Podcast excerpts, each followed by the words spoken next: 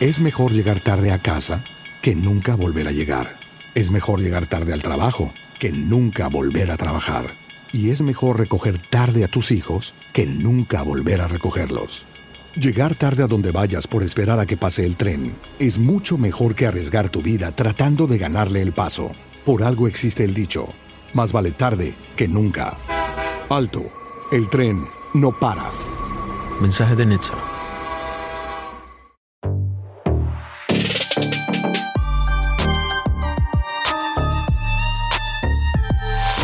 Vous écoutez Philcast, présenté par Quentin et Simon.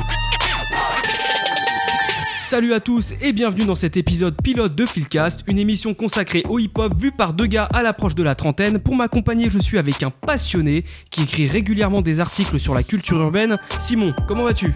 Écoute, ça va très bien. Je suis très heureux d'être là et qu'on a enfin réussi à mettre tout ça en place. Grave, je suis d'accord avec toi.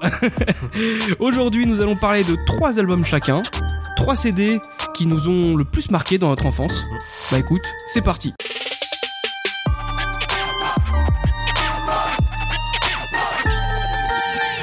Je vous parle d'un temps que les moins de 15 ans ne peuvent pas connaître, celui des baladeurs CD qui sont devenus des lecteurs MP3, des modems 56K qui ont mué vers des box ADSL et des magnétoscopes que l'on a balancés à la poubelle pour les remplacer par des lecteurs DVD, voire Blu-ray.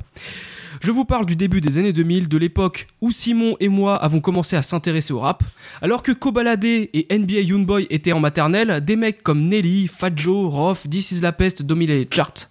Simon et moi avons choisi trois albums chacun qui appartiennent à cette époque. Et on commence par Simon avec...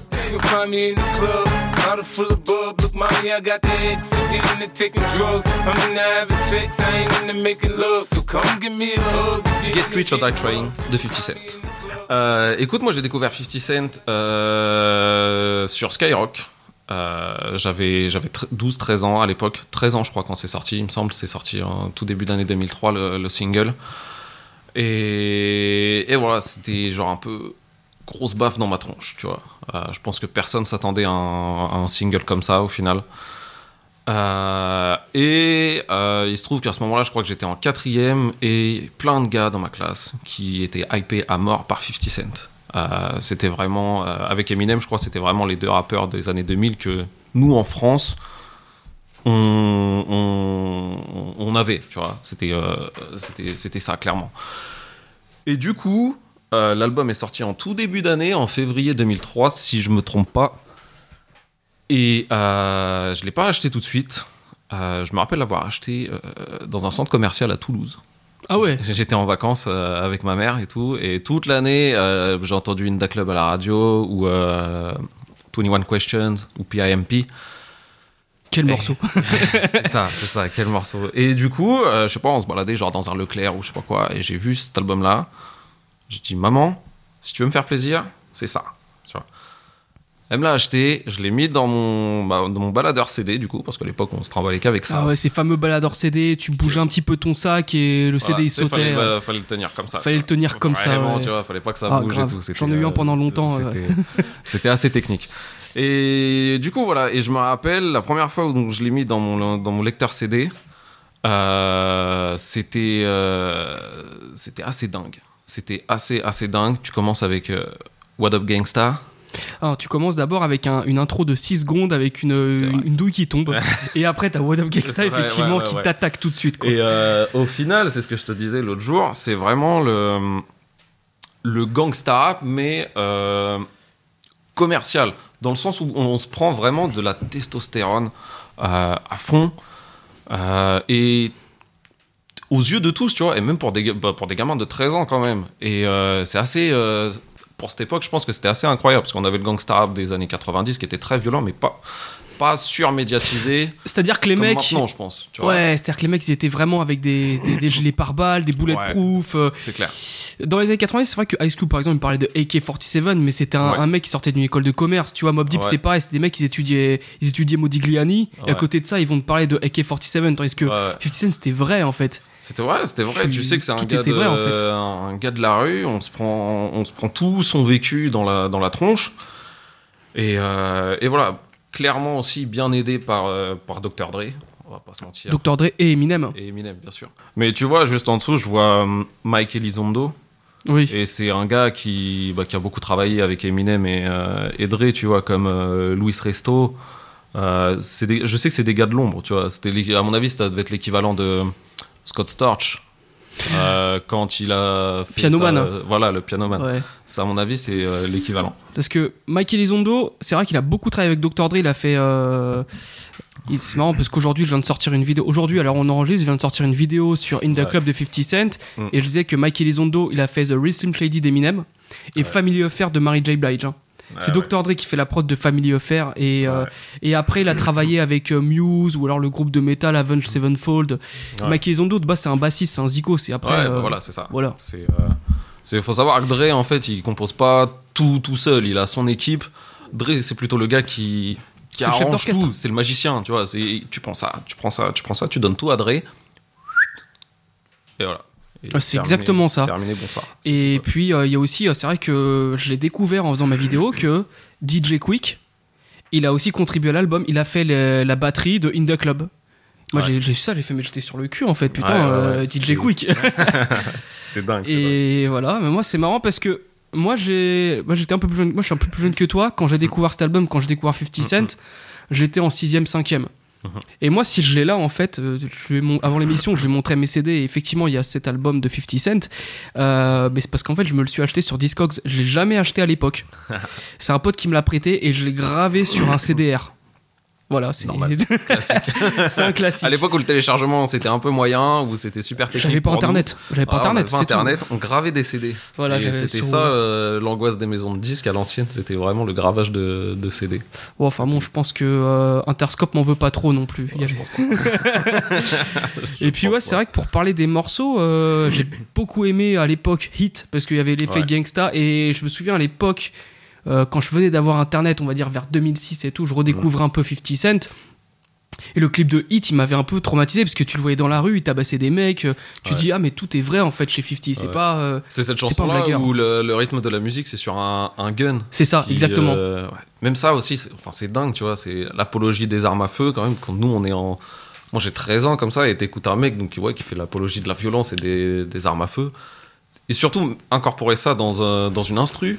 Il y avait, euh, je crois que c'était, euh, je sais plus si c'est Dre ou euh, Timbaland qui avait fait ça pour euh, Big Bang de Busta Rhymes, où sur une des instrus, c'est un son de pelle qui, où il pioche dans, dans la terre, tu vois. Euh, je sais que Big Bang était produit par par Dre, C'est produit mais par Dre aussi, mais il y a une, je crois que c'est une instru avec. Ah, pourtant j'adore cet album. Produit, produit par Timbaland ou Dre, je sais plus, c'est une des deux. Je crois, je crois que la- la- le son s'appelle Legend of the Fall, un truc comme ça. Mais je suis pas, je suis pas sûr. Là, je me souviens plus, tu vois. Ah, pour autant, j'ai poncé Ouais. The Big Bang, mais pourtant, je me souviens plus de ce son. Bon, Ah ouais. Bon, du coup, voilà, et c'est quand même assez.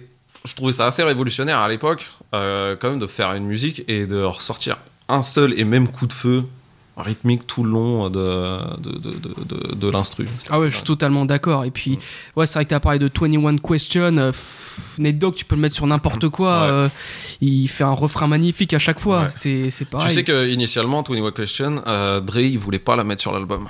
Oh, Ouais, parce que euh, l'album c'est un pur album gangsta rap où, comme je disais tout à l'heure, c'est de la testostérone à fond, des guns à fond, tout ça. Et Dre, il dit à 50, euh, comment tu veux jouer le gangster si tu mets une chanson de Lover comme ça dans, dans ton album en vrai 50 lui répond, euh, vas-y, moi j'ai deux personnalités quand même, tu vois.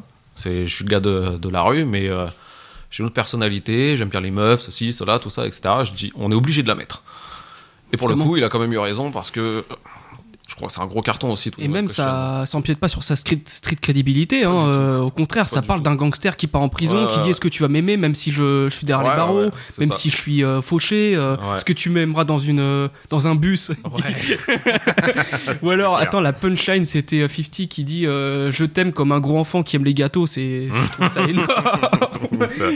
En vrai, c'était pas un as de, des lyrics. ah non, mais, mais et 50 il le dit lui-même, c'est pas un créatif. bah Il raconte juste sa vie, c'est tout. Ouais, ouais, c'est ça. Mais il, est fort. Il, je veux dire, l'alchimie là avec euh, Dre et Eminem, elle est, euh, elle est, elle est juste parfaite. Euh, je pense au troisième, troisième morceau, celui en feat avec Eminem, Patiently Waiting. Patiently wait- waiting, ouais. Ouais. Tu vois. Et la façon dont Eminem il arrive sur le beat aussi. Ouais. Cette toute petite voix d'abord un peu robotisée, tu vois, et puis après il te sort un couplet. Et pourtant, je suis pas un méga fan d'Eminem, mais en réécoutant l'album là, ces dernières semaines, je dis Ouais, Moi aussi, je écouté il y a pas longtemps, donc du coup, c'est un peu même, euh, frais là. Ouais. Ouais. et je me dis putain, c'est quand même. euh, Ouais, il y va quoi. Il, il y va, il est fort. Ah, mais même, moi, je me souviens, là, je l'ai réécouté il y a pas longtemps. Tous les sons, je les connaissais. Il y a quoi? Il y a 19 morceaux sur la... Les 19 morceaux, je les connaissais. Enfin, en tout cas, Ouais. c'est quasiment tous. Il y en a pas un où je me suis dit, ah ouais, je m'en souviens plus. Comme tout à l'heure, par exemple, quand tu me parlais de The Big Bang, il y a un son qui m'a échappé. Là, c'est pas le cas. Euh, et ensuite, c'est aussi les refrains chantés de 50 Cent qui sont qui font le charme de l'album. ouais. Ouais. Entre, entre Many Men ou High All the Time, euh, pff, je sais plus, il y en a tellement, il y en a tellement, tu vois, mais euh, c'est euh, Gotta Make It to Heaven. Et euh, pff, ouais, c'est. euh, en fait, il impose son style immédiatement. Et c'est pas genre. C'est pas un album demandé par la maison de disques, tu vois. Interscope, Mm. ils ont demandé plein d'albums, ou que ce soit Def Jam, où ils ont demandé, vas-y, tu vas faire ci, tu vas faire ça, machin, etc. Non, il a vraiment. Ça sent qu'il a bien été guidé par Dre et Eminem. Il a fait son album, tu vois. Ouais. C'est un gros album blockbuster, tu vois. Clairement, c'est. euh, c'est- moi, c'est pas mon préféré de 50, mais euh, c'est un gros album blockbuster. Euh, et oui, monsieur, c'est pas mon Ah bah, de 50. euh, j'attends de savoir hein, euh, quel est ton album préféré de 50 hein? C'est The Massacre, clairement. C'est vrai? C'est The Massacre. Pourquoi? Parce que moi, je le trouve euh, beaucoup plus personnel. Euh, dans le sens où euh, euh, j'ai un problème avec les albums de Dre à partir des années 2000. Or, Eminem, parce que il y a leur alchimie où ils font ce qu'ils veulent, enfin, ils vont dans une direction, mais euh, tu prends Get Rich, tu prends The, Docura- The, The Documentary de The Game, tu prends The Big Bang. Euh, c'est un album de Dre rappé soit par 50, soit par The Game, soit par Busta Rhymes. Et je trouve qu'en fait, n'importe quel autre rappeur pourrait poser dessus, tu vois. Et je trouve ça un peu impersonnel. Et derrière, là, sur The Massacre, t'as moins de présence d'Eminem et de, euh, et de Dre. Il y a moins de hits aussi, clairement. Ça, Ouais. C'est sûr et certain. Mais euh, je trouve que 50 va plus là où il veut. Il y a plus de déchets aussi, ça c'est sûr. tu Ah vois. oui, sur The Massacre, il y a des sons. euh, ouais. Mais euh, je sais pas, je le sens plus vrai. Le, le premier titre, là, après l'intro, In My Hood, c'est un de mes préférés de 50. Ah, j'aime bien Him Ouais. Hood. C'est un de mes préférés. Après 100 de fois. préférer, non, je mettrais tout l'album de Get Rich or Die Trying avant celui-là quand même. Mais ce que tu dis, tu as, tu as pas tort parce que quand on voit par exemple, tu parles de The Game, The, Dom- The Documentary, c'est un Ouais. album de Dr. Dre qui Ouais. fait même pas très très West Coast. Après, il t'a sorti LAX, non, c'est pas LAX, c'est Advocate. Doctor Advo- Adv- Advocate. Et là, il était vraiment plus personnel, il sentait la, la West Coast. Et pareil pour LAX après. Mais vraiment, euh, Doctor's Advocate, euh, j'aime beaucoup, je mets juste après ce documentary parce que j'ai un petit fait pour Dr. Dre, moi, du coup, euh, Ah ouais, désolé. Mon album préféré de. Buster Rhymes, c'est, The Big Bang, c'est produit par Dr. Dre. Mon album préféré de 50, c'est celui-là. Ouais, ouais, mais c'est des gros instrus, hein, et il est fort. Et pareil, sur The Big Bang, euh, le premier son, celui avec Marsha et Q-Tip, je me souviens plus, Get You Some. Oui, avec, le- la sitar, là, Ouais, c'est incroyable. C'est incroyable d'entendre ça, tu Ah vois. oui, et pareil, ça m'a fait le même effet qu'avec euh, Get Rich ou euh, The Documentary. Tu, vois, tu te prends ça d'un coup, d'un seul, elle est. L'instru, elle est Ah oui. magistrale. Ça- ça elle, tape. Est, elle est dingue. ouais. C'est- du gros blockbuster, c'est bien fait. Je trouve ça juste un peu impersonnel. Mais après, euh, D'accord. c'est. euh, Et du coup, c'est quoi tes, tes sons préférés sur, sur cet album-là euh, Il y a Trois, en dehors, en dehors des, des, des singles. euh, Donc, c'est-à-dire en dehors de Many Men, de Inda Club et, et Ah bah, 21 Question. J'avais parlé de Many Men. Ah, parce que bah, le refrain, encore une fois, il est, euh, il est ouf. Ouais, même- refrain. même Pom Spoke aime, aime le refrain de Many Men. Ah oui, ouais, j'adore, on en a parlé l'autre jour, mais j'adore le fait que les, les nouveaux de la nouvelle génération, là, ils se décident à, à sampler euh, les gars qu'on écoutait dans les années 2000, tu vois. Pop Smoke qui reprend euh, Into You de Fabulous. Ouais. Et, euh, Into You de Tamia, qui après a été repris ouais, par exact, ouais. plus, ouais. Et euh, non, je trouve ça dingue. Donc du coup, ouais, euh, Many Men, à fond. Ce refrain, il est juste, il est juste dingue. Euh, j'aime bien encore une fois High All the Time. Et celui qui vient après, j'aime bien Pour les Rich. Oui. Ouais. Euh, je trouve l'instru assez, assez dingue au final. Et euh, je sais pas, ouais, les euh, Your Life on the Line. Alors c'est une vieille, c'est un 10 sur, euh, sur. Mais dans l'ensemble, l'album est très. Enfin, il s'écoute tout seul. Je l'ai réécouté euh, bah, plusieurs fois, et même au travail, tu vois, c'est. C'est dingue, ça, glisse vraiment tout seul. Et il y, en a quasiment aucune que, que je skip. Ça, ça- ça coule de source, tu vois. Même les, euh, les guests, alors ils sont peu, hein, tu vois. Il y a que Eminem, Nate Dogg, et puis après t'as les gars du, du G-Unit. Bah, t'as, June Buck, t'as Tony Ayo. Ouais, c'est ça. Et Lloyd Banks qui est sur. euh, ouais, avec. euh, Don't- sur Don't Push Em. Oui. je crois. T'as Snoop Dogg pour le remix de PIMP aussi. Exact. Ouais, ouais, ouais. Euh, Et, mais ils font tous une prestation euh, très convaincante. hein. Le couplet de Young Buck sur. euh, je sais plus c'est quoi le. Même Tony Ayo, entre deux allers-retours en prison. Tony euh, il est jusqu'à ce qu'il sorte son album, il était vraiment très bon. hein.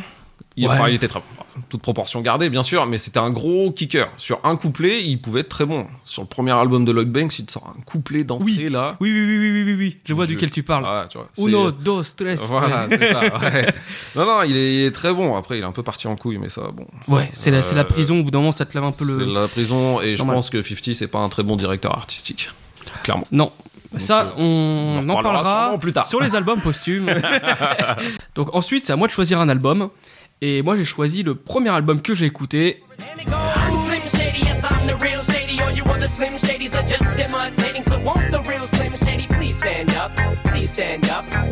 Simon, tu l'as bien compris, je vais parler de Marshall Mathers LP.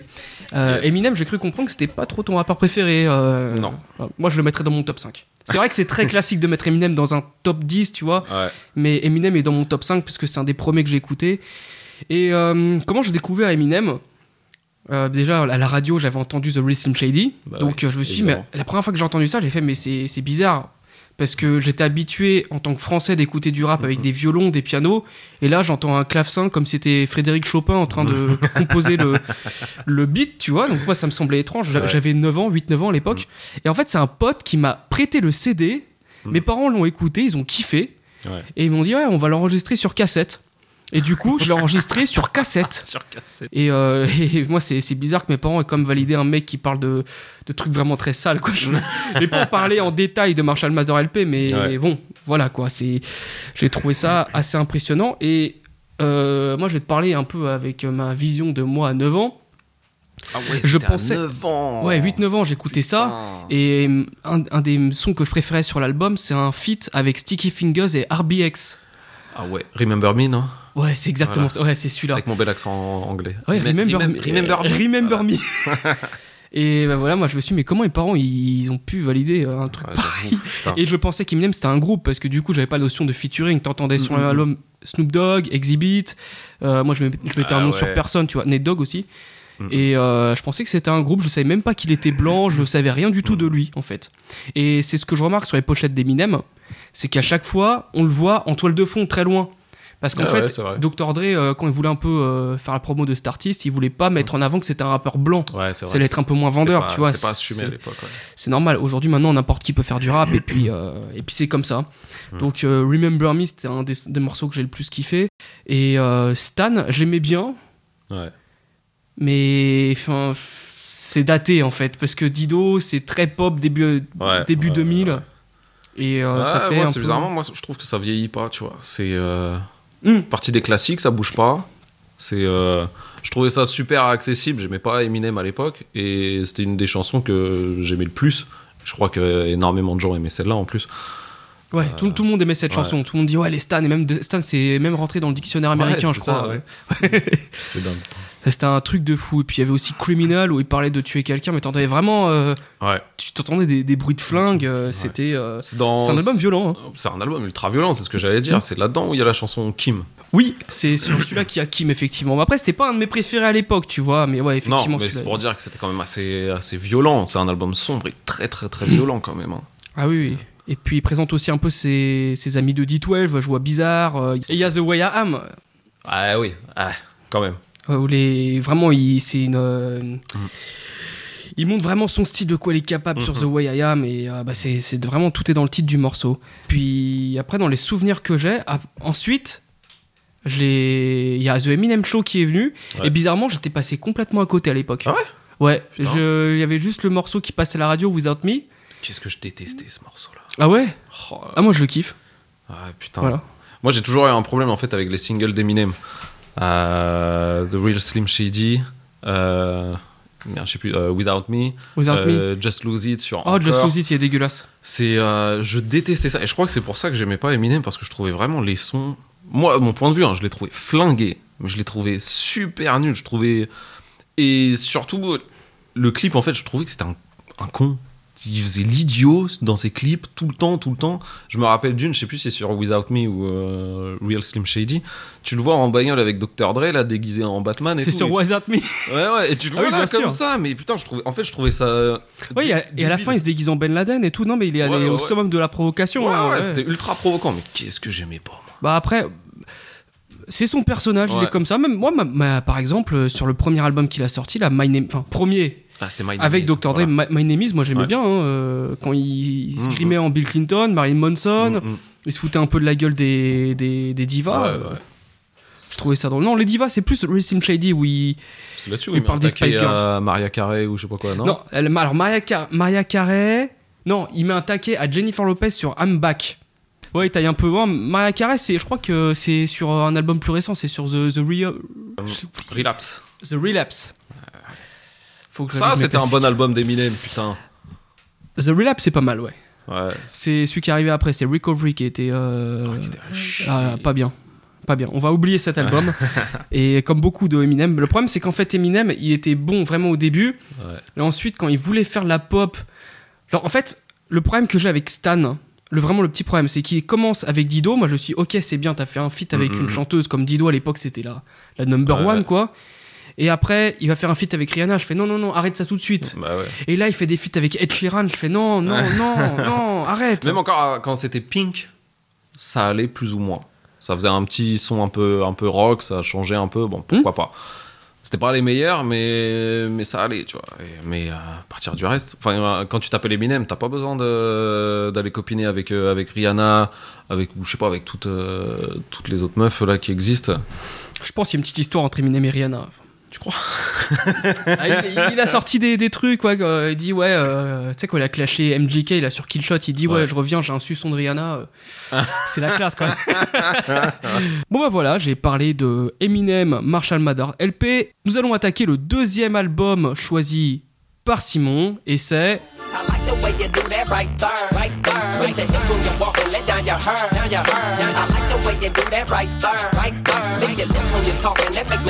Et donc, tu as choisi Chingy Jackpot. Alors, on dit Chingy ou Chingy Je sais jamais. Shingy. Moi j'ai toujours dit Shingy. Shingy. Je, je crois que j'ai euh, les rappeurs, euh, enfin même aux US ils disaient Shingy. Euh, à la radio c'était Shingy aussi. Euh, toujours entendu Shingy. D'accord, donc Shingy. On va, Ouais, on va Shingy. Il y a même un son qui s'appelle euh, Shingy Jackpot.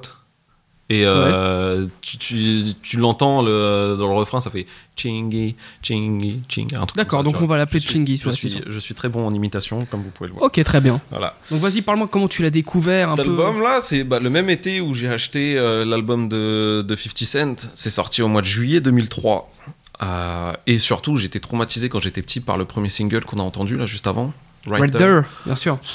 C'est euh, cette instru, elle était dingue. C'est- Elle était dingue, tu vois. Et ce flow, Le flow, le, flow, je veux dire, il ça. rentre dedans, tu vois. C'est euh, à l'époque, c'est un petit rookie, il connaissait rien, il rentre là-dedans et euh, ouais, c'est dingue. Bah, moi, j'étais, j'étais traumatisé par ce morceau parce que je l'avais ouais découvert sur Trax. J'étais en train de dîner avec ma, ma mère, je me souviens, et il y avait Trax, c'est l'émission sur Arte qui diffusait des clips de rap parfois. Ah ouais. Et il y avait le Rider de Chingy qui passait, tu vois, des, des meufs qui, qui, Ouais. qui twerkaient, tu vois. Et moi, j'étais, pas bien. Ma mère, elle a changé de chaîne tout de suite. Mais, tu vois, j'avais entendu une fois, le refrain, il m'est, resté en tête, le Ouais. Rider, Rider. Et un peu plus tard, quand je l'ai redécouvert et que j'ai pu mettre un nom sur, euh, sur Chingy, j'ai fait, ah, mais c'était ce fameux morceau que j'ai. Ouais.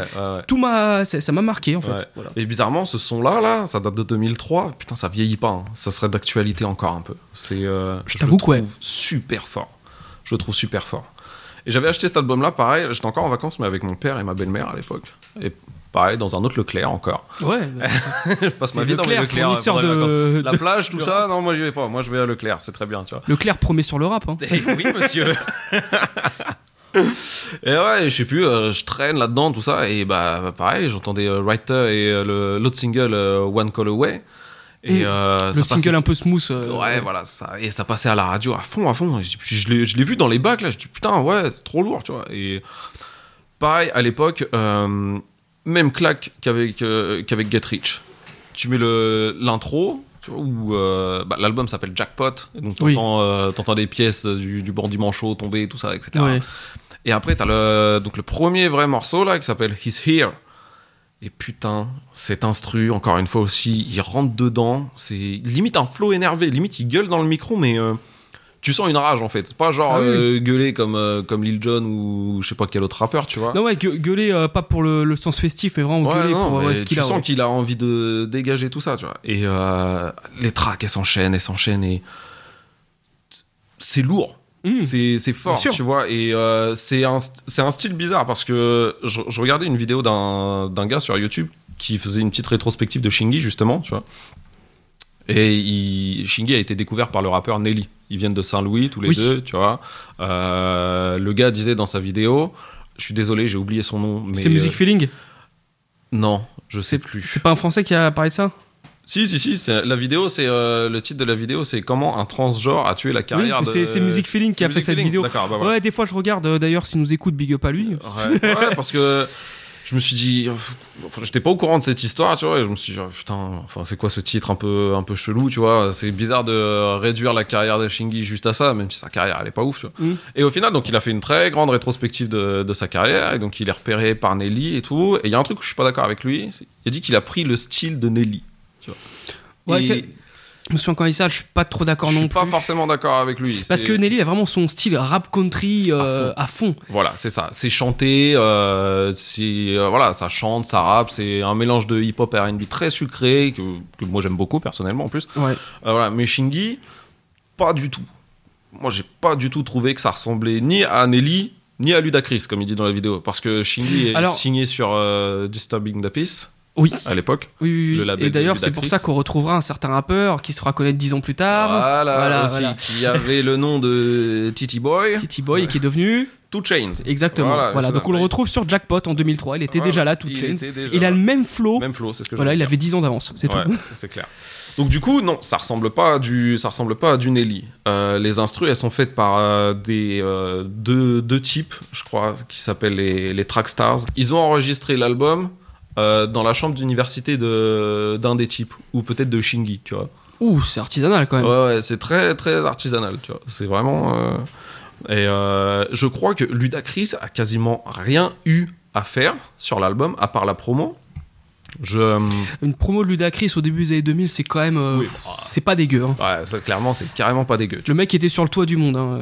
Ouais, ouais, ouais. Mais il a rien eu à faire parce que l'album est entièrement produit par ces deux gars-là. Il y a juste DJ Quick qui fait une, une prod, si je dis pas de conneries. Je sais qu'il y a la rappeuse Trina, et je crois Oui. qu'il y a- il y a une autre personne dessus. J'ai un doute. Mais, euh, mais voilà. Mais du coup, cet album-là, maintenant, tu le réécoutes maintenant, par contre, au contraire de Get Rich, Il c'est est un- daté. ouais, c'est un peu mal vieilli. Tu vois. C'est, euh, c'était très bon à l'époque, clairement.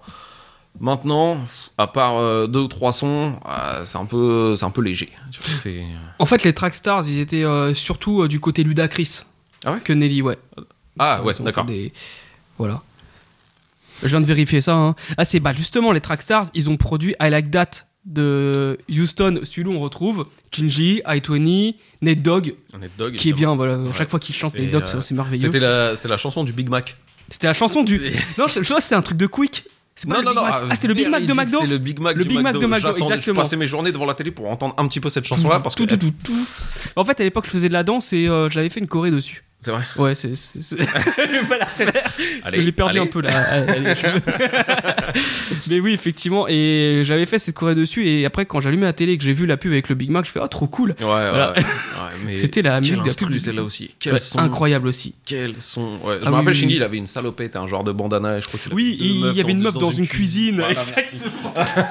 voilà, là, on a les bonnes références. Voilà. Par contre, Nelly, alors, voilà, petite parenthèse sur Nelly Country Grammar, j'avais jamais écouté cet album. Ouais. Je l'ai écouté il y a pas longtemps. Et il est pas terrible. En fait, Non. tous les morceaux ressemblent à Country Grammar, sauf Red Remy, où ça Voilà. fait country. Ouais. Mais tous les autres morceaux, t'as l'impression que c'est country des, des Country Grammar-like. Ils Ouais. rappent toujours pareil. Et j'étais un peu déçu Ah, pour me bah, ce, disant, ouais, ouais, ce premier album, il est mauvais hein, pour Nelly. hein. ah, c'est, c'est euh, pas terrible. C'est pas terrible du tout. C'est très. ah, Ouais, c'est mauvais. hein. Mais euh, on, il a quand même ramené la scène de Saint-Louis, donc euh, on le remercie pour le Shinji. Et du coup, cet album-là, pour revenir à Jackpot, euh, ça a très mal vieilli, je trouve. Euh, quoi qu'il en soit, je garde toujours des, des- des bons souvenirs de cet Mhm. album-là quand même, parce que à cette époque-là, moi, euh, moi, je jurais que par le G-Unit et que par Shingy, parce que j'avais, euh, j'ai énormément poncé ces albums-là au final. Euh, J'avais pas tout de suite accès à Internet et donc je me suis retourné le cerveau avec, avec Shingy. One Call Away, son deuxième single, un des meilleurs crossovers rap et R&B. Oui, Clairement. je suis d'accord. Ah, moi je mettrais quand même Fabolos et Tamia devant. Ouais, Bon, je parle, je parle c'est un de la même époque, tu vois. euh, Mais euh, c'est euh, gros carton, super fort. Holiday Inn avec Snoop avec Snoop et Luda. Ouais. et Ludacris. Ouais, ouais, ouais. Aussi, il y avait, j'aimais beaucoup. euh, Avec la prod un peu two-step, euh, un peu lente mais accélérée en même temps, Ouais, tu vois, ouais. pas trop. j'aimais beaucoup le son qui s'appelle Juice aussi dessus. Oui, Les titres que je viens de citer là, ils ont toujours leur place dans, dans mon Spotify. Clairement, clairement. C'est. Parce que moi, Chingy, bah déjà j'étais totalement passé à côté. Ouais. On était en 2003, à cette époque-là, moi c'était euh, Sean Paul, Beyoncé et Sum 41, donc rien à voir, J'ai failli choisir euh, Duty Rock de Sean Paul quand même. Oh, mais mec Mais ouais, Chingy, j'étais totalement passé à côté, quoi. J'ai redécouvert quand j'avais acheté une compilation de rap, euh, j'avais revu le morceau Rider dessus, et j'ai fait, ah, c'était cool, mais au final, je je suis pas allé plus loin dans sa discographie Mm, mm, que mm. cet album-là. Apparemment, après, il a essayé de sortir un truc, mais c'était pas terrible, j'ai Il pas a, suivi. sorti, il a sorti trois autres albums derrière et euh, le, le gars dont on parlait là qui fait la rétrospective de sa carrière résume très bien. hein. Euh, il était signé chez Capitol. Oui, c'est après, je l'ai vu, à- j'ai vu sa vidéo, et du Ouais, coup, et il en parle. coup, ouais, bon, Ah, mais Capitol, tu fais pas le million, euh, Ouais, on bah te renouvelle voilà, pas, hein, on dit bye bye, c'est tout. c'est clair. C'est Et, comme euh, euh. Après, on va pas mentir, le deuxième album, Powerballin, c'est pas ouf. Le troisième, Hoodstar, il était censé. C'était un album divisé en deux. Il y avait- devait y avoir une partie RB et une partie beaucoup plus Ouh, street. un double album Non, c'était euh, pas un double album, c'était un album simple, tu vois, mais avec deux parties dessus, tu vois. Genre les six premières tracks, c'était euh, un album street, euh, gangsta, ce que tu veux, tout ça. Et les six dernières, c'était plus euh, R&B, Lover, tout ça. C'est pour ça qu'il y a euh, Pulling Me Back avec Tyrese, Ouais. qui est euh, pas mauvaise. Moi, sur cet album-là, surtout, je retiens, je retiens Dem Jeans, euh, featuring Jermaine Dupri.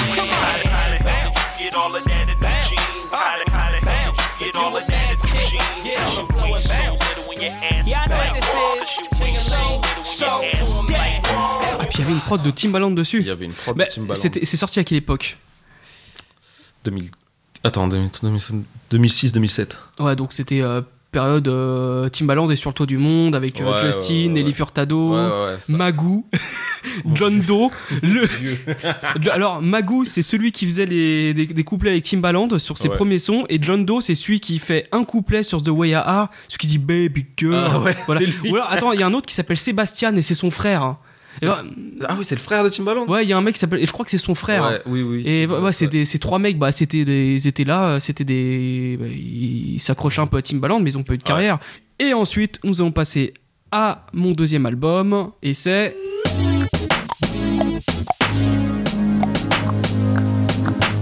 pimp's in the crib, ma. Drop it like it's hot. Drop it like it's hot. Drop it like it's hot. donc vous l'avez compris, c'est R&G Rhythm and Gangsta, The Masterpiece. Ouais, Snoop Dogg, il fait des titres à rallonge, Il abuse, c'est, hein. Il ouais, il, abuse. il abuse, il est chiant, hein.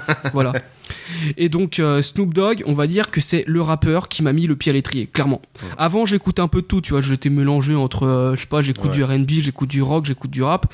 Et le jour où j'ai entendu Snoop Dogg, Drop It Like It's Hot, Let's Get Blonde, Signs, qu'on était vers 2004, 2005, euh, je devais avoir 12-13 ans à peu près. Mm, mm. Et moi j'ai fait mais putain mais le, le rap c'est trop cool en fait. Ouais. Et moi je me suis dit, le rap c'était j'avais l'image des rappeurs français hyper énervés genre Sniper Mm, mm, tu vois à l'époque c'était ça et je vois Snoop Dogg et je fais putain mais on peut faire la du bon Ouais. rap comme ça donc euh, et les trois sont produits par Pharrell Williams sont produits par les Neptunes. Ouais. Donc on peut dire que c'est quand même les Neptunes qui m'ont fait aimer le rap indirectement. Clairement. Et euh, du coup, euh, The Masterpiece, je l'ai pas acheté non plus. Je l'ai emprunté à mon cousin, bravo. à durée indéterminée, vu qu'il est encore là. Donc, euh, c'était à l'époque, tu sais, à l'époque, on, on- tu prêtais CD à un autre, tu revoyais Ouais, jamais, ouais. quelqu'un te prêtait un CD, euh, et puis tu, Combien de jeux de rendais pas. PlayStation 1 que j'ai jamais Voilà, rendu comme PlayStation ça 1, c'est ça, ouais, voilà. C'était le côté. Et au final, après, t'oubliais, tu fais, bon, allez, tant Ouais, pis, c'est qu'un jeu, voilà. Et euh, bah, en fait, cet album, moi, j'aime bien. J'aime beaucoup, même encore le- en le réécoutant, je me dis c'est un de ses Mm. meilleurs, parce qu'il y a pas longtemps, j'ai sorti une vidéo sur Snoop Dogg, un focus, allez la voir si vous l'avez pas vu. Et euh, en le réécoutant, je fais putain, mais c'est un de ses meilleurs en vrai, parce que il est entre le côté gangsta Mm, de son époque 187 avec Dr. Dre, avec Death Row, et son côté pimp, Tonton Snoop, son Mm, mm, côté mm, pimp cool, d'où le titre du coup euh, R&G Rhythm and Gangsta. Ouais. Et vraiment, il a une empreinte musicale reconnaissable. euh, il a cette silhouette. Vraiment, quelle personne ne ressemble à Snoop Dogg. Tu, tu te dis, mais c'est pas un mec qui passerait inaperçu. Tu vois, encore, tu croiserais Tony Ayo dans la rue, tu le reconnaîtrais pas. Moi, perso, je le reconnaîtrais pas. Moi non plus. tu vois, mais Snoop Dogg, tu le reconnaîtrais euh, voilà, parmi mille, tu vois. Ouais. Et après, en réécoutant l'album, je suis tombé sur des tueries comme, euh, comme Bang Out, Ouais. Ups and Down. Tu l'as écouté cet album Enfin, tu, le- tu connais un peu? Je le, je le connais un peu, ouais, ouais, ouais. Euh, bah, pareil, c'était l'époque où j'écoutais énormément Skyrock parce que j'avais accès qu'à qu'à ça. Moi aussi. Euh, voilà. J'étais pas méga fan. Euh, Drop It Like It's Hot, au début, j'étais pas méga fan. Aujourd'hui, je trouve que c'est assez dingue ce, qui, euh, ce que Pharrell a fait dessus. C'est. En fait, Drop It Like It's Hot, c'est un son, dès la première fois que tu l'entends, tu fais mais c'est chelou. ouais. De toute façon, quand, tout le monde quand l'a entendu, Ouais. on s'est dit c'est chelou. ultra chelou. C'était pas du rap comme on avait l'habitude d'entendre en fait, tu vois. T'entends juste avec lui. Ouais, voilà, c'est ça. Et euh, c'est très lent, c'est euh, c'est très lent. C'est très fait. minimaliste. Ouais, voilà, C'est- très très simple. Ah, Tu passes par exemple d'un 50 Cent qui était de Inda Club qui était diffusé à fond sur les sur les ondes.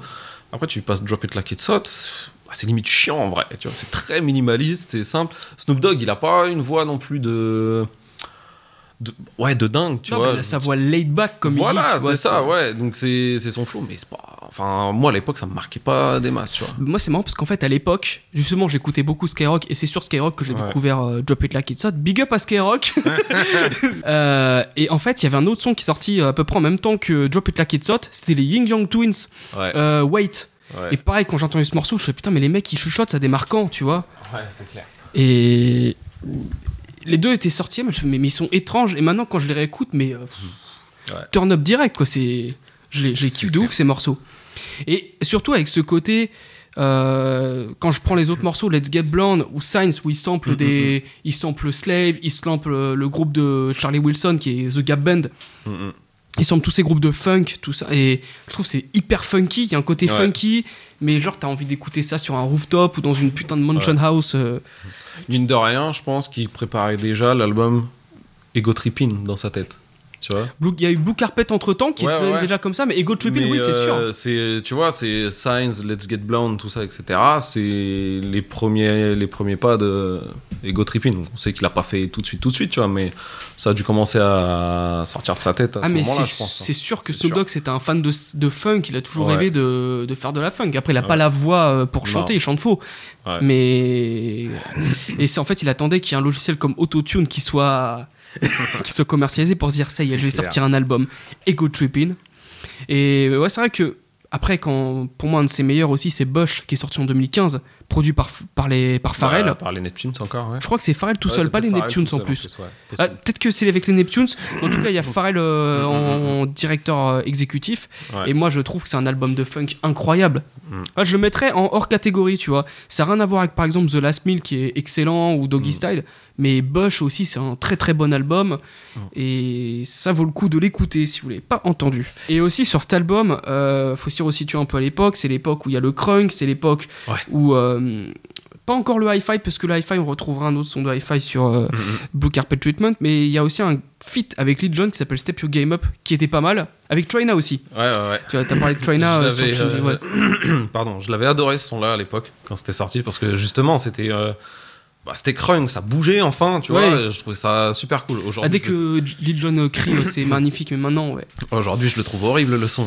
Ouais, non, c'est pas, c'est pas fou, c'est pas fou. Je l'ai réécouté, je l'ai fait. clair. Ah, au final, c'était peut-être un de mes préférés à l'époque, et aujourd'hui, Ouais. j'ai fait, ouais, ouais, non, le crunk, euh, ça va deux secondes. Il y quoi. avait, euh, je me rappelle le featuring avec, avec 50 Cent. Euh, Hono, je crois. Ouais, c'était produit par The Alchemist. Alchemist. Et, euh, Il était bien aussi, ce morceau. ouais. Il était, il était bien. Ouais, ouais. Et après, bon, t'avais, t'as toujours fait un peu croquer ses potes, genre euh, Sugar Free, Superfly, etc. Et Superfly, il, a, il a livré euh, Can You Control Your Hoe euh, Je sais pas si tu vois.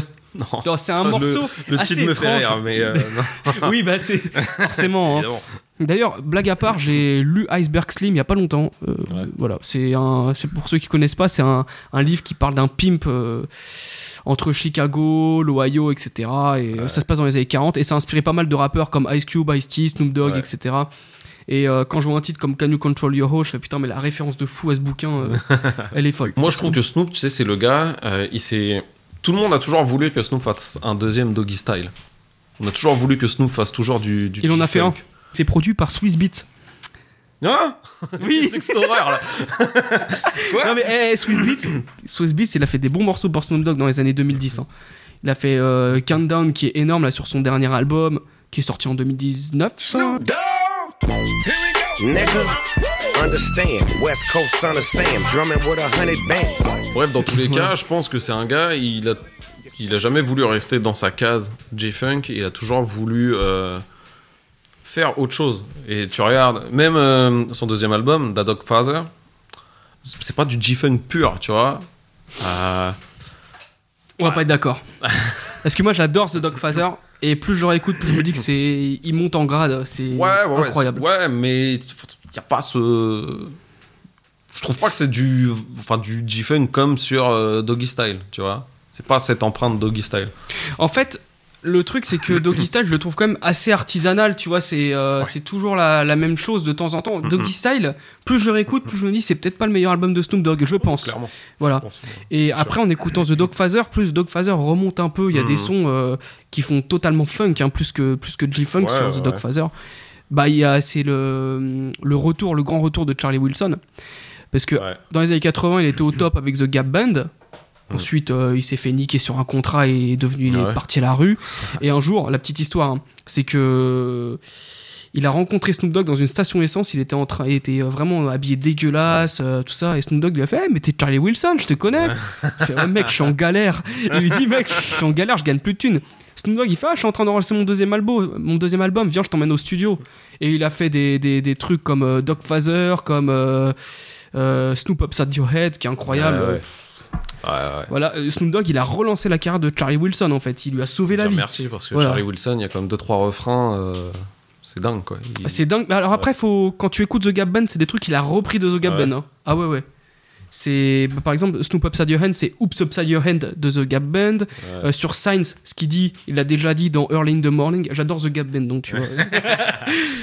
voilà, Charlie Wilson, euh, incroyable aussi. Ouais. Mais du coup, Snoop, voilà, il s'est jamais enfermé dans cette case. Après, il va chez No Limit à la Nouvelle-Orléans et c'est 100 fois un autre style. On en parlera plus tard. On en parlera un jour. Euh, après, il signe avec euh, sur le label de Pharrell Williams et encore une fois, c'est c'est autre chose. Il fait Ego Tripping qui a rien à voir avec tout le reste. Même The Blue Carpet Treatment, ça n'a rien à voir avec tous les autres. ouais, il a mille personnalités. Il a mille personnalités. Il est hyper et, euh, versatile. il est ultra, euh, comme tu dis, ultra versatile. Et euh, c'est bien. J'ai arrêté de suivre après, après Documentary, je crois. Fin, euh, Ouais, Documentary, Malice in Wonderland, c'est mes albums que j'aime le moins, tu vois. Ouais, c'est ouais. pas des mauvais albums. J'ai un mais problème avec Snoop aussi. euh, les albums de 22 chansons. Oui, voilà. C'est plus possible. Quand je l'ai fait ma vidéo, j'ai écouté tous ces albums, j'en ai chié quand même. Ah bah. Ah, je t'avoue, j'en ai chié. Il y a que Malice in Wonderland, je crois, il y a 15 morceaux, mais et Bush, je crois qu'il y a 10 morceaux, Ouais, ouais. mais euh, ouais, le reste, Putain, voilà. 22 morceaux, les Oh. gars. Ouais, non, c'est 17, 22, c'était c'était euh, compliqué. Voilà. C'est clair. Sachant que Snoop, c'est pas non plus le meilleur rappeur du monde, dans le fond. Non, mais c'est- il est dans mon top 5 aussi. voilà, et quitte à faire pleurer les rageux, euh, désolé, mais je mettrais Snoop Dogg devant Biggie. Voilà, désolé. Oh mon dieu Oh mon dieu Voilà, Internet s'affole voilà les, les- les- les puristes en PLS. Et je mettrais XXX Tentation devant Rakim. Non, je Ah, rigole. Philcast entêté. Donc, nous allons retraverser l'Atlantique pour revenir chez nous et nous allons parler de. ensemble, bras levés, tête haute, j'y arrivais que je mourrais au combat. Je veux pas mourir sur scène. Le ciel sait que l'on saigne sous nos cagoules. Comment ne pas être un pitbull quand la vie est une chienne? Comment ne pas être un pitbull quand la vie est une chienne? Donc, Simon va nous parler de West Side. Mon album préféré de, de, de, de Booba. Euh, sûrement un. Alors là aussi, euh, je sens qu'il y en a qui vont un peu se vénérer, mais sûrement un des meilleurs albums de rap français qui existe, à mon sens, dans tous les cas. Le reste, je m'en fous. Euh, c'est. Euh... Booba, euh, tu, l'as dit tout à l'heure, peut-être en rigolant, pour moi, c'est sûrement le meilleur. Dans le sens où il n'a pas une discographie incroyable, il y a des, des sons où j'adhère pas du tout, mais en termes de longévité, de renouvellement, de, de, je sais pas, de travail, de tout, il est présent, il est encore là 30 ans plus tard. Euh, on peut pas en dire autant de, de ses rivaux de, de l'époque. Euh, tu vois, Cynic et Roth, euh, maintenant ça galère, euh, ça galère pas mal. hein. C'est pas, ouais, c'est pas évident, tu vois. Euh, même si j'ai rien contre ces gars-là et que j'aime beaucoup Roth ou Cynic, mais ils ont un peu disparu des, des radars, ces gars-là. Pour revenir à Westside, c'est pour moi c'est le mélange complet entre le rap hardcore de Booba et le mainstream. C'est en termes d'instru, il a pas il a pas fait mieux et on a rarement fait mieux. Euh, le les 5-6 premiers ma- les 5-6 premiers morceaux de l'album, c'est une déferlante de tuerie. Ah bah. C'est infernal. Ça arrête jamais. Tu, pars, euh, tu commences de Mauvais Garçon, qui est une, des, une super intro. Euh, t'enchaînes Garde la pêche, le Duc de, Duc de Boulogne. Duc de Boulogne, je trouve Ouais. ça. Je trouve que c'est un de mes préférés Ah avec le temps. Ouais. Boîte, euh, boîte vocale, Boulby, Westside. Ouais. Et ça arrête pas. Et il y a du flow, il y a du delivery, il y a de la punchline, il y a, il y a tout. Alors, je retiens jamais les punchlines, faut le savoir. Il y a un son avec Econ aussi, je crois. Ouais, gun in, euh, gun in hand. Gun Ouais. in my hand, tu vois. Et euh, à côté de ça, il y a un défaut de cet album, c'est les featuring, ils sont carrément pas à la hauteur, par contre. Les featuring sont clairement pas à la hauteur. Euh, je trouve qu'il y a, il y a le refrain de, de Akon où il s'en sort bien. Euh, McTyre qui s'en sort pas trop mal aussi. Euh, mais à côté de ça, euh, Kennedy, c'est quelqu'un des nouvelles de lui, ça Oui, serait bien ça- aussi. Voilà. Mais Kennedy, il était bon. hein, Il souviens. était très bon, hein, mais euh, ouais, je- je- encore une fois, je veux pas de manquer de respect aux rappeurs français ou à qui que ce soit. Kennedy était très bon, mais je trouve son couplet ultra léger. J'ai pas accroché. Les gars du Malekal Morte. Autant- Perdu de vue, Willy Denzey.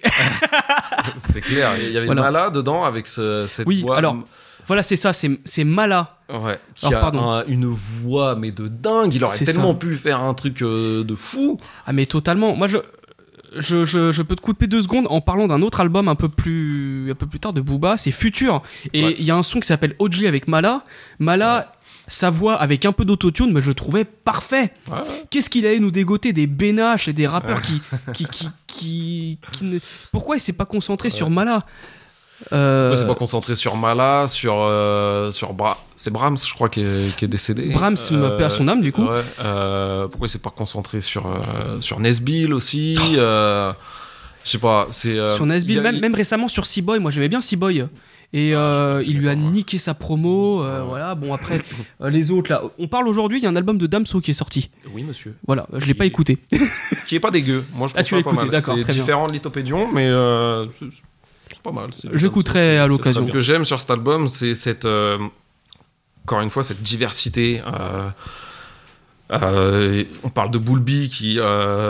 Fif dans ses Fif de Bouscapé dans ses Fif Oui. Story disait que voilà c'est le premier banger de rap français. Je me souviens, je l'ai vu ce- Ouais, cet épisode ouais. de FIF. Et, euh, il a pas totalement tort. Je, je pense. suis pas totalement d'accord. Parce que Ah quand ouais. tu mets euh, I Am, euh, je danse le Mia, euh, c'est Ah ça fait danser, tu vois. Oui, d'accord. Donc alors qu'est-ce que c'est qu'un banger au final? Est-ce que c'est un alors est-ce que c'est un son gangsta qui fait danser? Dans ce cas-là oui Ouais, oui. Parce oui. que moi, c'est un son Ben- euh, gangsta qui Banger, c'est fait- un son qui pourrait, pas, ouais, qui pourrait passer en club, mais du coup, je danse le Mia, ça pourrait passer en club. Ouais mais c'est pas gangsta, Mais- tu vois, ça parle juste des Renault 12 sur le parking. Ouais. c'est vrai c'est pas très. Alors que si on parle d'un son gangsta qui danse, dans ce cas-là, oui, c'est un banger. In the club, c'est un banger parce que ça, ça, ça parle de. Ouais, Le, ouais, mec, le mec, il a des extasies pour, euh, pour, euh, pour la nana, tu vois. c'est clair. Non, c'est. euh, c'est cet album qui part dans, dans, dans tous les sens, mais qui, qui le fait bien. Euh, L'instru du Duc de Boulogne. Bah, tu parlais, je sais plus, de Chopin tout à l'heure avec Ouais, bah, c'est ça, c'est- exactement ça. c'est là. pareil. Tu vois, c'est putain, tu te retrouves à Versailles, cours de Louis XIV, et euh, t'as un gros Renoir La galerie des glaces, euh, c'est ça. et qui, mais qui rappe. Et, et d'une façon en plus, c'est, c'est- je crois que c'est son album le parfait, vraiment. Il, y a, il surclasse tous ses invités, il se fait, à aucun moment il se fait manger par. Même il y a Intouchable sur l'album, tu vois. Et euh, Ouais, alors encore une fois, Intouchable, c'est, bon, c'est un autre univers un peu différent, tu vois, mais euh, il se fait pas déclasser par eux. Il tente une- un parallèle rock avec couleur ébène qui est un de, ah, ses, incroyable. un de ses meilleurs morceaux. Incroyable. Et je crois que c'est un des premiers morceaux de Booba que j'ai écouté de ma vie. Un jour tu ris, un jour tu pleures, un jour tu vis, un jour tu meurs. Couleur, épelle, couleur, ébène, je sais pas si c'est Couleur ébène ou Monson, mais c'était un des Ouais. premiers de Booba Ah, que j'ai entendu. J'aimais beaucoup aussi. Voilà. Monson. Avec la- le sample de Toto, euh, Ouais, All the Line, ouais. ouais, ça, ouais. Pareil, tu vois, c'est des, c'est des instrus rock, et euh, tu te dis, il a. a- C'est clair. Et euh, c'est autant Panthéon avait pas réussi ce parallèle-là. Tu sens que Panthéon, il y a vraiment le cul entre deux chaises, le côté mainstream qui peut-être pas encore assumé tout de suite. Faut se relever de, de temps mort, qui faut repasser derrière un classique en fait au final. Ouais. Tu vois, et c'est c'est pas évident. Il y a le cul, le cul entre deux chaises. Tu vois, il y a euh, Baby avec Nesbill par exemple. Ah, je kiffe ce morceau, ouais. J'adore aussi. hein, La prod, bon, la prod, ça pourrait être euh, Timbaland ou les Neptunes. Hein, Ouais, euh, ouais, c'est- mais c'est pas fameux non plus, tu vois. C'est euh, c'est assez, c'est assez bancal comme, euh, comme album. Et West Side, là, il concilie les deux, mais à merveille, quoi, tu vois. Mm. Euh, C'est- euh, on va parler de Pitbull deux secondes. Ouais, vas-y, parle de Pitbull. Je vais pas parler, bon, on va pas citer le sample, tout le monde le connaît, que ça vient de Renault, de Mistral gagnant, tout ça, etc. Mais putain, mettre ce son-là, tu rajoutes une boîte, enfin, tu prends le piano de Mistral gagnant. Putain, pardon. tu prends le piano de, tu prends le piano de Mistral gagnant, tu prends euh, une boîte à rythme. Et le gars te plie le truc, mais en deux secondes. Et c'est- clairement un de ses meilleurs textes, encore une fois. C'est. Je sais pas. Et pourtant, je suis. euh, J'adore cet album-là. Je suis pas un méga fan hardcore de Booba. hein. Euh, j'ai Mm. euh, j'ai eu énormément de mal avec 09 juste après. Tout le monde a eu un peu de mal avec 09. À part euh, Illégal, euh, moi j'ai. j'ai- j'ai beaucoup- Ouais. Non, pas Illégal. si, c'est. Il y a eu Garcimore qui était. Voilà. J'ai vu mon avenir dans un bol de riz. ouais, c'est euh, ça, bon, bah, exactement, c'est ouais. merde, quoi, tu Game vois. Over, j'ai trouvé ça moyen. Euh, Bizarrement, ça vieillit quand même mieux. Illégal. Et aussi, euh, j'ai du gel et de la crème. C'était sur quel morceau là? J'ai mais du gel et de la crème. C'est Je me souviens de. pourvu qu'elle m'aime. Je crois que c'est ça. ouais. Je me souviens de je pose mes couilles sur la table comme c'est les poivres. Oh. Et ça, monsieur. non. Mais bizarrement, c'est un album qui vieillit très bien aussi, je pense. Euh, c'est là où Booba est fort. Euh, il utilise l'autotune pour la première fois dans le rap français, je crois. Dans, sur Illégal, oui. Dans le rap français, oui, parce que ce qui a été utilisé sur le morceau de 113 et Thomas Bangalter des Daft Punk, c'est un, une talkbox. Ouais, ce que j'allais dire, de la Voilà. talkbox. Voilà. Euh, ce que un artiste dont je vais parler après a utilisé, c'est une talkbox aussi. Ouais. Bon, voilà. Et du coup, euh, voilà. Et lui, il l'assume. hein. Il a toujours dit Mm. qu'il voulait chanter. Il le dit en interview. Je sais pas chanter. Ça, ça me permet de, de savoir chanter. Et, euh, et voilà. Et moi-même, le premier, euh, c'était une période aussi où, comme tout le monde, euh, j'aimais pas l'autotune, j'aimais pas le vocodeur. Et entendre Booba chanter sur du vocodeur. Moi aussi, parce que je kiffais T-Pain. Voilà. Ouais, bah voilà, moi j'aimais pas. Voilà. Voilà. Et euh, mais au final, euh, bah ouais, euh, encore en avance, encore dans le futur, le gars, tu vois. Et, Bah, et c'est vrai qu'il faut le dire, il faut le dire. Mais après, voilà, je le dis maintenant, je suis un peu de l'opposition. C'est pas que j'ai pas aimé l'album, au contraire, moi je trouve que West Side c'est un très bon album. Ouais. Euh, c'est avec le temps que j'ai appris à l'aimer parce qu'en fait à l'époque j'étais vraiment à l'opposition, moi j'étais full rough. ah J'aimais pas du tout le rap français, je n'écoutais que rough. Et, euh, et du coup, moi, Booba, ils étaient pas en clash à l'époque, personne parlait de clash, Booba Roth, mais Non, tu savais quand même qu'il y avait cette tension. ouais, ouais, Les deux, tu vois, il y en a un du 9-4, un du 9-2, ouais. euh, il y en a un qui représente la rue, un qui est plus du côté américain. Euh, et moi, j'étais plus rough. euh, voilà, je, je préférais ses prods, je préférais sa façon de rapper. Mm, mm. Et moi, quand Westside est sorti, j'ai passé totalement à côté. À Ah. part Boulby et Gare la Pêche. Ouais. Euh, on n'a même pas parlé de Gare la Pêche en plus, tu On vois. a même pas parlé de garde la J'ai pêche. fait ouais, mais je les écoutais pas. Moi, je préférais écouter euh, La Hesse, je préférais Ouais. écouter no- 94 Ouais, ouais. et euh, La Puissance. Et Westside est sorti à peu près à la même époque que Au-delà de Euh, limites. West Side, c'est 2006. C'est marrant qu'on dise que Booba, il a ce côté américain très clairement assumé, ça de toute façon. Mm. Mais tu disais, ouais, Rof, plus dans la rue, entre guillemets, et tout ça, etc. Euh, Au-delà de mes limites, ça a été enregistré aux États-Unis. hein. Ah oui, totalement. Et euh, La Puissance, c'est produit par J.R. Rotem. J.R. Rotem. Oui, Ouais, tu euh, vois celui qui faisait les instrus pour euh, Sean Kingston, Ouais, euh, c'est ça. Rihanna. Ouais, euh, Et il- aussi Plies. Tu te souviens de. Oh, mon Dieu. Oh là là, il, il ressort des profondeurs. Ah oui, le Plies. Ouais, il a même une prod de, de Havoc, des Mob Deep. Hein. Je sais plus si c'est sur la fierté des notes ou au-delà de mes limites. Il y a une prod de Havoc. C'est possible. Bah déjà, 94, c'est fait par euh, Dan Down. Je crois qu'il a fait... Euh, Dan Down, déjà, c'est celui qui a fait 94 de Roth. Il a fait PIMP de 50 Cent. Ah ouais, d'accord. Ouais, et puis plus récemment, il a fait euh, Untouchable de Eminem euh, sur l'album euh, que, que j'ai pas trouvé bien. bon, du coup, dans tous les cas, pour revenir à Booba, c'est- pour moi, ça restera le, le patron. c'est sûr et certain. Ah bah dé- déjà c'était le taulier à l'époque, tu vois, c'était Ouais. le mec qui sortait du- d'une époque, qui sortait de Lunatic, ensuite Mhm. il sort cet album, mais moi bizarrement c'est pas mon album préféré de Booba euh, Westside, C'est quoi? Moi c'est Future. Future est un très bon album. Future moi je trouve que c'est un, un super album. Alors au début quand il est sorti il est fait oh un album de Booba, tu vois je commençais à faire la gueule et pourtant il avait sorti les, les albums Lunatic, Mais j'étais pas encore dedans et en fait Future c'est l'album qui m'a vraiment réconcilié avec Booba, j'ai fait Ouais. putain respect. Ouais, Voilà, ouais. c'est, euh, un- c'est un bon album. C'est Il pas s'est mon- aligné avec les Américains, euh, c'est c'est mon album Il y a un gros taf de, de thérapie. hein. Voilà. Et, euh, Et quand c'est quand, quand je euh, le morceau avec Caris, euh, sans les calages comme à Marseille, euh, Ouais, ouais. il est trop fort. Caramel, j'avais un peu moins aimé, j'ai fait ouais, c'est gnangnan comme morceau. Ouais. À part le clip était très beau, Ouais, c'est vrai. Mais ouais, Moi, j'avais plus aimé euh, Lunatic juste avant. C'est celui où il y a Paradis. Ouais. Ouais, Et il je trouve qu'il y avait ce côté justement euh, un petit peu de West Side qui arrivait à mixer tout, encore une fois, tu vois, et, euh, où tu avais ce mélange de hardcore et de, de mainstream assumé pleinement. Je le trouve, euh, je trouve, il y a deux trois sons un peu, un peu pétés. vous m'excuserez, mais Killer, ça pue la merde un peu. Ou briller comme une étoile. Ouais. Voilà. mais il y a ce truc, j'adore. Comme le- une étoile. Ah ouais, je trouvais gnangnan ce morceau. ouais, Maintenant que tu me le rappelles, ouais. Et euh, mais il y avait ce morceau, euh, l'intro avec euh, avec P Diddy par exemple, tu vois, qui s'appelle César. Palace. César Palace. Alors oui, ça m'a fait rire parce qu'en fait pendant des années je me suis dit ouais mais il est où Puff Daddy? Et en fait on me dit mais c'est le mec qui est au milieu. Ouais ouais. Qui- Qui, qui- juste qui, qui parle, là, début. qui fait qui fait les adlibs et tout, tu vois. Ouais, bah moi je fais ouais bah pff, aucun Ouais. intérêt. Tu Ouais, vois. bah non, clairement, tu mettais. fuck you, fuck la France, euh, fuck Domenech. ouais. C'est juste. le- Et après je me suis arrêté là, je me souviens. J'avais une petite anecdote là-dessus. euh, j'étais en j'étais en alternance et euh, dans, dans la, dans la campagne à ce moment-là, tu vois. Et donc j'allais chercher euh, avec des collègues à manger dans la voiture, tu vois. Et ce bras, c'était des gens d'entreprise, tu vois, et Ouais. des personnes. euh, Ouais, qui venaient de la campagne du, du Havre, qui écoutent pas du tout de, de rap, Ouais, tu vois, et donc euh, il y, a, il y a le son euh, avec P Diddy qui commence à passer dans, dans la voiture. Moi, je monte le son et la première la première phase de Booba, c'est fuck you, fuck la France, fuck Domenech, avec sa grosse voix là, fuck you, fuck la France, fuck C'est pas du rap de fils de Hennek. Voilà. Et j'entends ma collègue derrière qui fait Mais qu'est-ce que c'est que ça encore? Tu vois, elle, une elle avait notre âge à, à ce moment-là, là, tu vois, une trentaine d'années. Je dis Bah quoi, c'est un B2O tu vois. Oh, c'est pas de la musique. c'est- marrant parce que j'ai une anecdote qui est quasi similaire à la tienne, mais c'est justement avec euh, Calage de Booba. Ah oui. Voilà. Alors j'étais, euh, faut savoir que moi je suis l'audiovisuel et du coup c'était un moment où quand j'étais à l'école, j'étais sur un court métrage et on rangeait le matériel dans ma voiture, Mm. puisque j'avais pris la voiture de mon père, c'était un monospace. Bref, on rangeait le matériel dans ma voiture et puis j'avais mis un peu de musique et j'avais mis Kalash.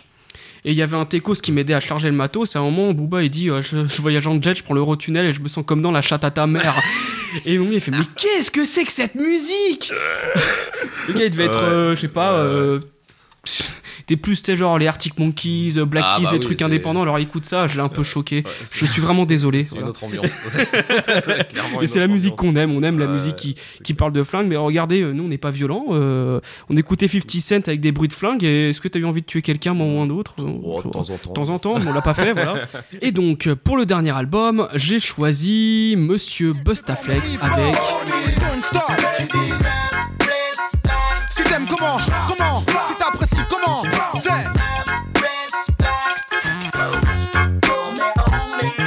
Donc, Eclipse de Bustaflex. Les puristes diront, c'est pas son meilleur, parce que son meilleur, les gens disent c'est son premier, c'est Bustaflex, c'est l'album éponyme. Mais il faut savoir qu'en fait, comment est-ce que je me le suis procuré? Euh, je devais être chez Carrefour, Leclerc, comme on vous le rappelle, Leclerc, Carrefour Oui, premier sur le rap, voilà. et je, diguais un peu les CD, je regardais, rap, et je vois un album, Bustaflex. Et dans ma tête, j'ai dit, putain, Busta Rhymes et Funk Master Flex sur un album. Et je retourne et je vois des titres en anglais genre Fat Beat Fat Flow Nuff Respect euh, Action. Ouais, je fais putain mais je- j'ai dit ma mère mange pas acheter ça. Ouais bien sûr elle me l'a acheté. J'étais en train de me dire putain c'est une petite trouvaille tu vois. Et en plus sur la pochette il est rouge on le voit pas très bien. Donc du coup je pensais que c'était Busta Rhymes sur la sur la pochette tu vois. Mon dieu. j'ai mis l'album j'arrive chez moi je le mets dans le lecteur le player euh, j'appuie sur play L'intro. Busta Flex- Busta Rhymes, un rap en français Ouais, c'est ça, je Ouais, dis, trop ça, parle en français. Ah. J'appuie sur stop, je retire le CD, je le remets dans sa boîte et je le mets dans la bibliothèque. Parce qu'en fait, à l'époque, j'aimais pas le rap français, à Ah part off. J'ai fait putain, mais c'est quoi ça? Et puis je l'ai remis dans, dans la bibliothèque. et deux ans plus tard, je devais regarder 13 TV. À l'époque, bon, on a évolué et euh, j'ai pu avoir le câble. Et je regardais 13 TV. Et il y a un clip de Bustaflex qui passe. euh, c'est euh, Tu n'as pas pied. Mon flow est un océan dans lequel tu n'as pas pied. Euh, c'est un... Et tu le vois, il a un swag de rappeur, il a une chaîne et tout. Euh, je tombe- Et à un moment, dans un couplet, il dit Ton rap n'est qu'un coup d'éclat, tes albums, c'est des coups d'état, ta carrière est un coup monté, t'es chum pour moi dans tous les cas. Et je trouvais sur cette phase, j'ai fait Mais, mais il est trop chaud. C'est, c'est... Ouais. Pourquoi j'ai jamais entendu parler de ce rappeur Et en fait, c'est pas de ma génération, Bustaflex. Pas du tout. C'est même pas Ouais. la tienne, c'est ceux qui, ont, qui sont encore un peu plus vieux. Ouais, ouais, ouais. Et, euh, et j'ai réécouté Eclipse et j'ai fait putain, mais qu'est-ce que c'est dingue. Ouais. Parce que c'est un rappeur français à l'américaine, un peu comme Nesbill. Mhm. C'est-à-dire qu'il a ce style américain, euh, il a le flow américain. En plus, c'est un mec qui apparemment est très fort, en, il est très chaud en, en impro. J'ai déjà Ouais. vu une fois en live, Mhm. un concert gratuit euh, sur Paname. Ouais, ouais, il est très fort. Euh, il est très fort en impro. Ouais. C'est un mec, il était né pour rapper en fait, tu vois. Mhm. Et pour retracer un peu son histoire, parce que je pense que parmi ceux qui nous écoutent, ils connaissent pas vraiment Bustaflex. C'est un mec qui s'est fait repérer sur une petite mixtape d'un rappeur qui s'appelle Lone, qu'on a un peu oublié avec le temps. Et Cool a essayé de produire un album en 98 qui s'appelle Bustaflex. Et Bustaflex, c'est le premier rappeur à avoir fait un Planet Rap. Ah oui. c'est Le, le c'est premier vrai. rappeur à faire un Planet, Ouais. Planet Rap pour Bustaflex. Et cet album a cartonné. Et après, il a sorti un autre album qui s'appelle Sex Violent Rappé, Rappé Flouze, qui a un peu Ouais. moins marché. Eclipse un petit peu moins, mais il est quand même passé euh, sur Skyrock. Ça il a passait fait. beaucoup, hein. 9 Respect, ça passait énormément sur. Mais moi, je m'en souvenais plus. Et il a fait Urban Peace. Et moi, j'étais retombé. C'est un pote à moi qui a. euh, Qui, a un peu plus, qui est un peu plus âgé que moi, il m'a fait Ouais, bien sûr, Bustaflex, il a fait Urban Peace. Ouais. Il a chanté Fat Beat Fat Flow et 9 Respect, en- 9 Respect en live. Et du coup, on entend une talkbox dans 9 Ouais. Respect, comme vous l'avez entendu, euh, l'extrait que je vous ai passé.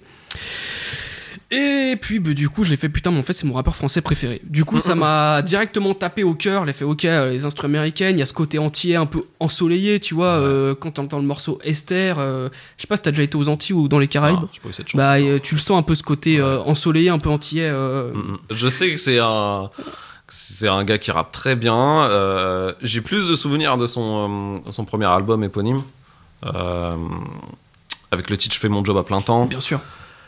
Et un autre qui, le titre euh, m'échappe là, mais euh, j'avais, j'avais, de mémoire, j'avais préféré le premier, euh, mais je pense que j'ai pas énormément écouté euh, le premier ou même Eclipse. Je suis passé complètement à côté du deuxième.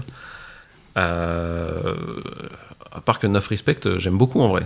C'est, Ah, 9 euh, Respect, je trouve ça, incroyable. Ça a hein. bien, de mémoire, ça a assez bien vieilli.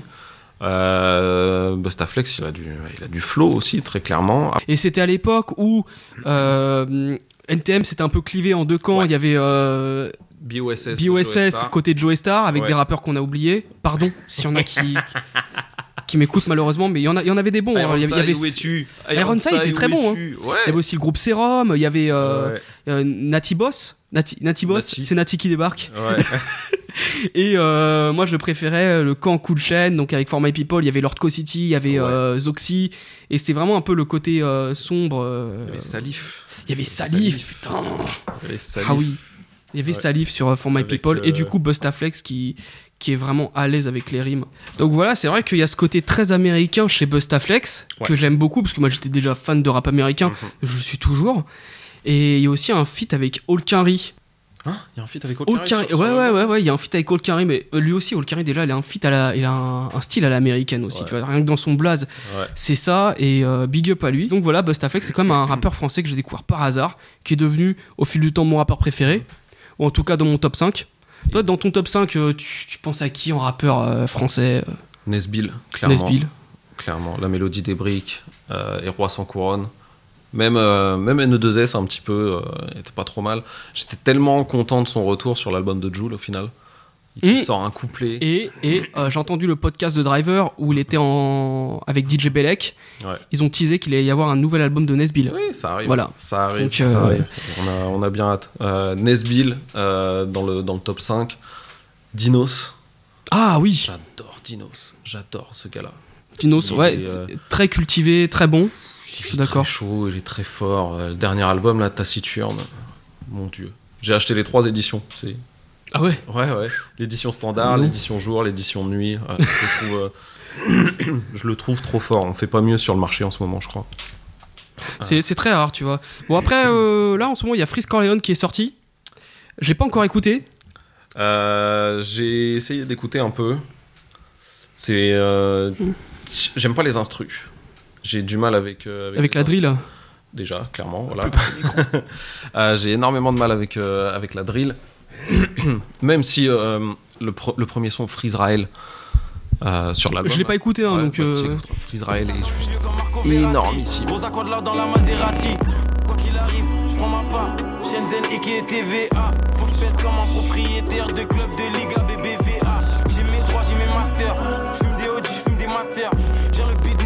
Pour qu'on roule tous en Maybach comme des pasteurs. Ça c'est dingue. Après j'ai pas assez de recul euh, sur, euh, sur le gars. Je me suis quand même empressé de commander son album au cas où parce que je sens bien que ça va bientôt être retiré des ventes cette affaire. Mm. Donc euh, histoire quand même de, de l'avoir avant que ce soit retiré de Spotify euh, et compagnie. Euh, après euh, tout le monde il y a eu tout le monde s'est hypé dessus là avec son sa session chez Colors. J'ai pas trouvé ça ouf moi. J'ai même pas vu. Ouais mais J'ai vu tout le monde parler de, de, de ça, mais bon, ouais, voilà. Moi, ça. moi, je- moi, c'est- moi, ce que j'avais vu de Frisk Corleone, c'était euh, Fredo Santana et le son euh, La Quicheta. euh. J'avais bien aimé La Quicheta. hein. Ouais. Euh, C'est- un gars que j'ai pas énormément écouté, tu vois. J'ai vu que le buzz monter là. Je dis bon bah. Et euh, moi, dans mon top 5, je pense que je mettrais déjà bon, bah, Bustaflex. Il y aurait Lino, Rof. Ah ouais, j'ai oublié Lino, putain. Lino- oh, mais. T'inquiète l'oublie tout pas. le temps. Mais très très fort aussi, hein, je pense. J'ai Bon. oublié de parler de Medine. Ah oui, Medine, forcément, oui. Monsieur Le Havre.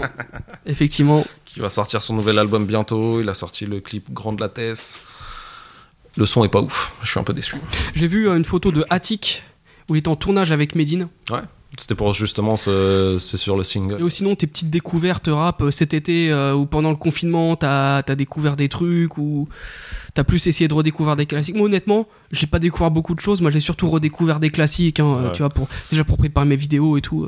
euh. C'est pendant le confinement que j'ai commencé à écrire et bidouiller des trucs. Donc j'ai vu que j'ai beaucoup plus d'anecdotes sur le rap américain. Je me suis replongé dans plein, plein, plein de plein de classiques US. J'ai réécouté le premier album de Raskas. Euh, Oh oui. Soul on Ice, je crois. Euh, j'ai réécouté euh, dans un autre style. J'ai réécouté euh, l'album de Fabulous, euh, Lozos Way. Oui. Euh, que je trouve, euh, il y en a beaucoup qui l'aiment pas. Moi, je trouve que c'est un de ses, un de ses meilleurs albums, clairement. Euh, j'ai réécouté euh, le projet Black Rock, le projet euh, De Black Keys des avec, Black Keys euh, avec euh, Damon Dash. Damon Dash, voilà. L'ancien, l'ancien partenaire de Jay Z. C'est juste le meilleur crossover hip-hop rap qui, euh, hip-hop rock pardon, qui, qui existe. On en parlait l'autre jour, le dernier album de Jim Jones qui est son, son meilleur album. Je me suis repenché sur Ego Trippin de Snoop Dogg, qui est pour moi son meilleur album aussi. Mais il faut savoir que j'écoute la musique tout le temps, tout le temps, tout le temps, tout le temps en fait. Et euh, Ah, mais moi aussi, tu vois. je peux euh, passer de New York State of Mind à, je sais pas, bah, à Free Israel par exemple, à Boogie, à. Ouais, parce que euh, moi aussi. Et en fait, le problème, c'est que dès qu'il y a un album qui sort, moi, je vois tout le monde se ruer sur, euh, en train de, pour l'écouter. Comme par exemple aujourd'hui avec Damso. Ouais. Ah, Je, vois- je voyais toutes mes stories Instagram. Les gens, ils étaient tous en train d'écouter Damso. Pff, J'ai tweeté en train de dire déjà, j'ai pas écouté Frisk Corleone. Je, je meurs d'envie d'écouter l'album de Big Sean. Et j'ai pas encore Ah, je eu le temps. encore. Ah, j'aime beaucoup Big Sean. Ouais. Et, euh, et là, on nous dit Damso, oh, c'est bon. Je prends mon temps, laissez-moi réécouter encore un album de, N- de MC8. Et, et après, je me mets dans le jus. Voilà. C'est clair. Bon, bah, on arrive à la fin de cette émission. Euh, bah, et du coup, parle, parle-moi un peu de toi. T'as une, t'as- t'écris des news pour euh, Hypesol, tu. C'est ça. C'est ça. En fait, j'ai euh, j'ai commencé euh, pendant le confinement. Je me suis dit, euh, je veux toujours voulu faire des vidéos, mais j'ai pas, j'ai pas, j'ai pas ce matos là. Euh, j'ai pas la patience aussi pour, euh, pour tout ça. Je suis un gros, je suis un gros flemmard, clairement. Je suis très clairement un gros Ah flemmard. non, on a bossé là. et, euh, et du coup, j'écris, j'ai créé un, juste un petit, un petit blog où en fait, je, parle des, pas des classiques parce que ça sert à rien, tout le monde connaît les classiques.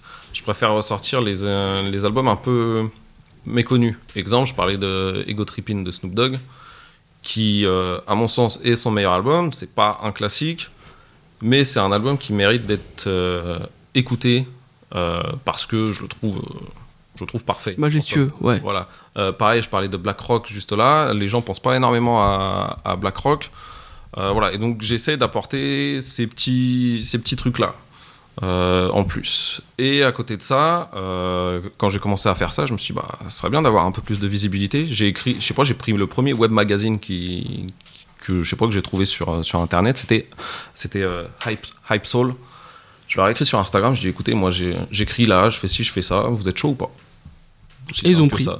Elle m'a dit bah ouais vas-y on aime bien ce que tu fais et tout, euh, on s'appelle et tout et deux jours après elle me filait les codes et je peux écrire sur euh, sur euh, plus ou moins ce que je veux. Propre. Genre là qu'est-ce que j'ai qu'est-ce que j'ai pondu récemment Euh, Les origines de la de la mixtape sur Ouais. les États-Unis, Euh, l'influence des labels. Celui-là, j'avais beaucoup aimé cet article, j'ai lu. j'ai mon rappeur US préféré après Jay-Z, c'est Joe Budden. Joe Budden a Ah un univers, euh, ah ouais, très clairement, D'accord. qui a un univers à part et dont on reparlera sûrement de toute façon. Donc je vous expliquerai quand, comment. J'espère. Euh, et voilà, donc du coup, si vous avez envie de suivre tout ça, je suis sur Instagram. Ça s'appelle euh, LVSOMHH. Qui signifie?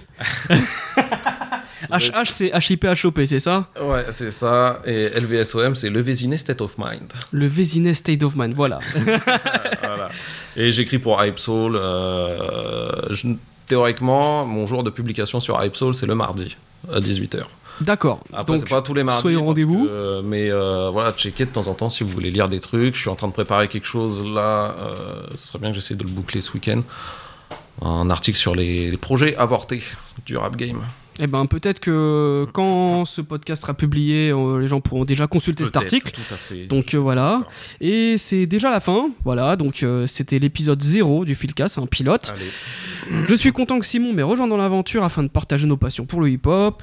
Merci à l'équipe Blueprint qui m'a conseillé et aidé au démarrage de ce podcast. Voilà, ce sont un peu les gens de l'ombre. Et merci à vous, chers auditeurs, de nous avoir écoutés jusqu'au bout. Vous pouvez rejoindre Philcast sur les réseaux sociaux, F2ELKAST, sur Twitter, sur Instagram et même sur YouTube, car pour ceux qui ne savent pas, je fais des vidéos sur le rap. Et toi, donc on peut te suivre. Sur Instagram, Voilà, Euh, peux-tu répéter encore une fois LVSOMHH. Voilà, LVSOM HH. Voilà. Très bien. Et aussi sur le blog Hypsal. Exactement. Donc nous vous souhaitons une bonne soirée une bonne journée et on espère vous revoir à très bientôt. Salut. Ciao.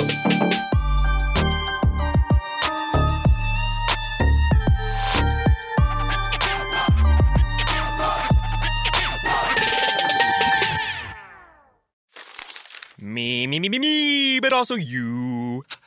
The Pharaoh fast forwards his favorite foreign film, Powder Donut. okay, what's my line? Uh, the only line I see here on the script is get options based on your budget with the name your price tool from Progressive. Oh man, that's a tongue twister, huh? I'm sorry, I'm gonna need a few more minutes. bulbous Walrus, the Bulbous Walrus. The Name Your Price tool, only from Progressive. The owl ran afoul of the comatose coxswain. Progressive Casualty Insurance Company and affiliates. Price and coverage match limited by state law. Me, me, me, me, me, but also you.